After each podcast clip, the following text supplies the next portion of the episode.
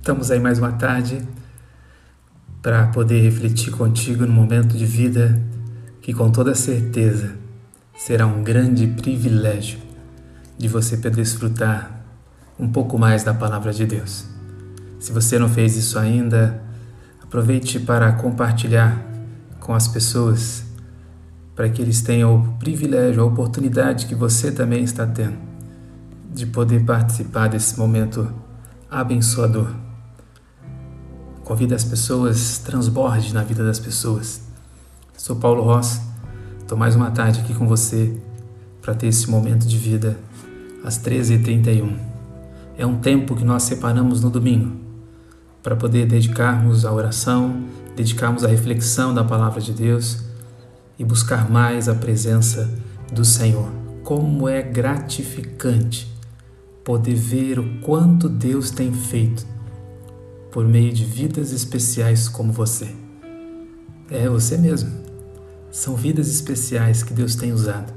Pessoas que se colocam à disposição do Senhor para ser instrumento nas mãos dele. Como foi no caso da vida de Davi. Quando nós meditamos nos salmos que Davi escreveu e hoje nós vamos meditar no Salmo 42. Então, se você já quiser abrindo a sua Bíblia, tendo aí o texto sagrado para que você acompanhe a leitura, é o Salmo 42. E ele está angustiado. E aí você precisa entender o que está acontecendo com Davi, muitas vezes é o que tem acontecido com a grande quantidade de pessoas. Talvez esteja acontecendo na sua vida, que tem estado afastado da casa do Senhor. E Davi ele vai dizer isso, como ele estava angustiado. Ele diz: Minha alma anseia pelo Senhor. Salmo 42. Ele vai dizer assim: Eu quero ler com vocês alguns versículos. Versículo 1 e 2 ele fala assim: Como a corça, como a corça anseia por águas correntes, a minha alma anseia por ti, ó Deus. Que bom entender isso. O quanto você tem buscado e ansiado pelo Senhor.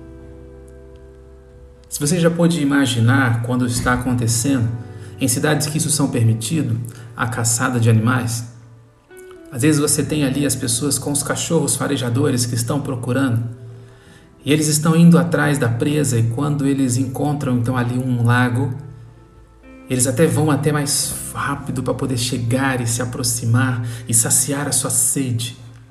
Davi está dizendo que ele está como uma coça dessa forma, que tem buscado e tem estado constantemente procurado estar na presença do Senhor. Ele diz: Eu anseio por ti, a minha alma tem sede de ti. A nossa alma precisa ter sede do Deus vivo, do Deus que nos criou, o Criador das nossas vidas que tem nos fortalecido e tem cuidado de nós a todo momento e nunca tem nos abandonado. Independentemente das portas do templo estarem abertas ou fechadas, você tem condições de aí onde você está glorificar o nome do Senhor, buscar a presença dele. Davi ele continua dizendo as suas angústias, versículo 3 do capítulo 42, ele fala assim: A minha alma tem sede do Deus vivo, minhas lágrimas têm sido alimento dia e noite pois me pergunto o tempo todo onde está o seu Deus. Quando me lembro destas coisas, choro angustiado. Quantas e quantas pessoas têm chorado porque não têm sentido a presença de Deus? Quantas e quantas pessoas têm chorado e está vivenciando essa angústia dentro de si? Eu me lembro uma vez que estava visitando um paciente no hospital e ele dizia: como eu desejo sair daqui logo desse tratamento, para poder ir ao templo, para poder louvar o Senhor. Como tem me feito falta disso, de estar na presença do Senhor. Davi ele mostra aqui também que muitas vezes nós ouvimos esses questionamentos e começamos a perguntar: aonde está o nosso Deus? Estou angustiado com isso. Porque não consigo entrar na presença dele. Ele diga uma coisa, Cristo vai dizer no Novo Testamento que nós não precisamos de templos feitos por mãos humanas, mas aonde você está, aí mesmo, no leito de enfermidade, na sua casa, sem poder sair, você tem condições de conversar com Deus, de adorar o Senhor, essa busca incessante sobre as nossas vidas, de querer cada vez mais estar na presença de Deus, você pode fazer aí mesmo, aonde você está. Estar com Ele e desfrutar desse cuidado do Senhor. Ele vai dizer no verso 4 que ele costumava com a multidão e a casa de Deus, com cantos de alegria, com ações de graça. Imagina uma pessoa que está constantemente tendo esse relacionamento com a sua comunidade. E isso traz um bem muito grande porque auxilia. Estando uns com os outros, nós temos condições de nos auxiliar, nos fortalecer, de vencer as dificuldades, os problemas que nós enfrentamos na vida, porque sozinho nós não conseguimos. E Davi diz: Como eu estou ansioso para com isso. Parece que está tão distante eu retomar as atividades que eu estava realizando. E ele continua o texto dizendo assim: Por que você está assim tão triste, ó minha alma? Por que está assim tão perturbada dentro de mim? E ele traz uma resposta dizendo: Ponha sua esperança em Deus pois ainda o louvarei.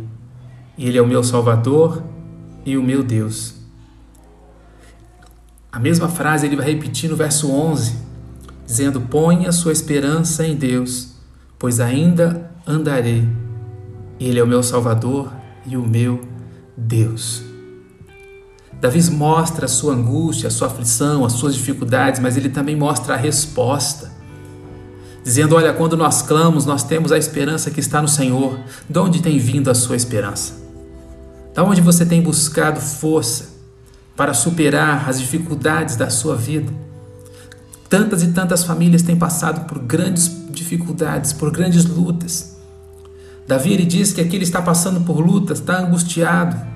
E esse capítulo 42 ele vai demonstrar o alívio o refrigério do Senhor de como Ele tem sustentado as nossas vidas. Ele diz: Eu clamo porque a minha esperança está no Deus vivo. Ele é o meu Salvador e o meu Deus. Deus tem tido o seu Salvador e o seu Deus. Ele tem sido a esperança para a tua vida nesse tempo de dificuldade.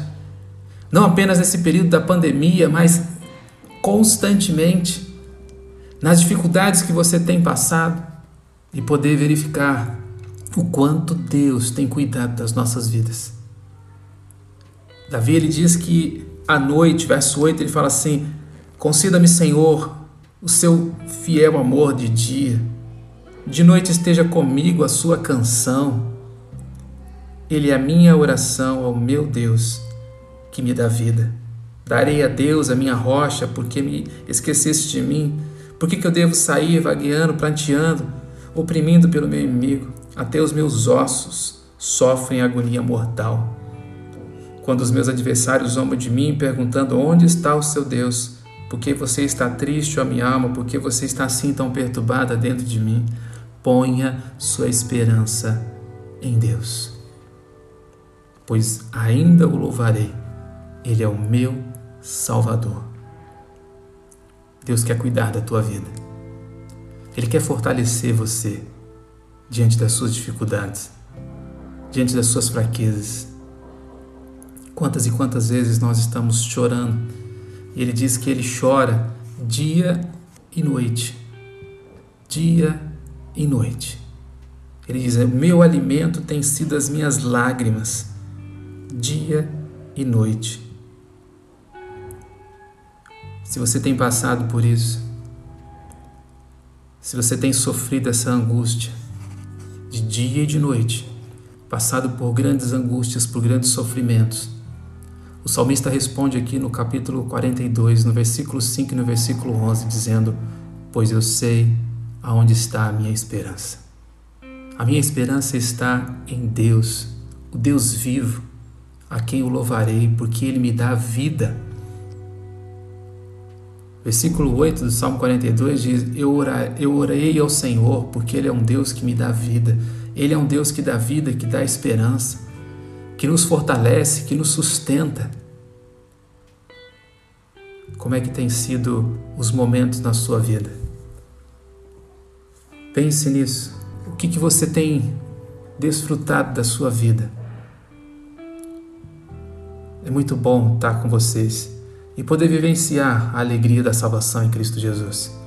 Se você tem tido dificuldades, sentido angústias, esse é o tempo de você se relacionar e voltar a viver um relacionamento pleno com Deus. De experimentar o cuidado do Senhor na sua vida.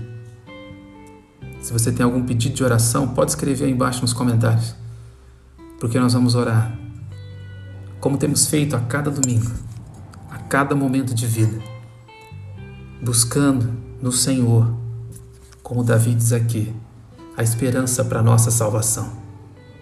Se fortalecendo nele, para que Deus esteja cuidando. É muito bom estar aqui com você de novo. Deus, eu quero colocar nas tuas mãos essas vidas que estão aqui nesta tarde. Suplicar ao Senhor, ó Deus, as suas maravilhas sobre a sua vida Ó Deus, como Davi nos orienta que devemos buscar o Senhor, é isso que nós temos feito. Colocando a nossa esperança em Ti, Senhor, porque sabemos que não há um outro Deus que é vivo, que nos sustenta e fortalece, que nos tira, Deus querido amado, do meio da nossa angústia e nos dá força para superar todos os problemas da nossa vida. Cuida, Pai querido amado, dessas pessoas que estão enfermas, Senhor que estão no leito, ó Deus, de hospital, que estão sofrendo, ó Pai, por conta dessa pandemia ou por outras doenças que têm afligido a sua integridade física. Coloca a tua mão, Senhor, sobre essas vidas. Dê, ó Pai, sabedoria à equipe médica, ó Deus, todos os profissionais da saúde que estão cuidando dessas pessoas. Que eles continuem, ó Deus, exercendo o sacerdócio que o Senhor colocou nas suas mãos, sendo grandes instrumentos do Senhor. Quantos e quantos profissionais, ó Deus, têm estado angustiados por ver dia após dia pessoas sendo ceifadas, tendo que dar essa notícia, a Deus, aos, aos familiares, sofrendo, a Deus, com esses familiares. Nós colocamos nas tuas mãos, Senhor, todas aquelas famílias que estão recebendo essas notícias de perda, Pai, do seu ente querido nesta tarde. Que o Senhor conforte com teu Espírito Santo, ó Pai, essas vidas dando a eles força, ó Deus, para continuar na tua presença. Dê forças, ó Pai, como o Senhor deu força a Davi. Davi diz, ó Deus, que ele se alimentava noite e dia com as suas lágrimas, chorando incessantemente. Como essas famílias têm passado e têm sofrido com isso, Senhor. Que teu Espírito Santo, que é o nosso consolador, esteja com eles, restabelecendo, Pai querido amado, as suas vidas sustentando e cuidando, Pai, de cada um deles. Nós te agradecemos, ó Deus, por tudo que o Senhor tem feito, sabendo que é precioso o tempo que o Senhor tem nos dado. Obrigado, Deus, pela vida, pelo respirar. Obrigado, Deus, pelo fôlego da vida que o Senhor tem colocado sobre as nossas narinas e o que nos dá esperança, Deus, de viver na tua presença. É no nome precioso de Cristo Jesus, o autor e consumador da nossa fé, que nós oramos. Amém. Que Deus abençoe a sua família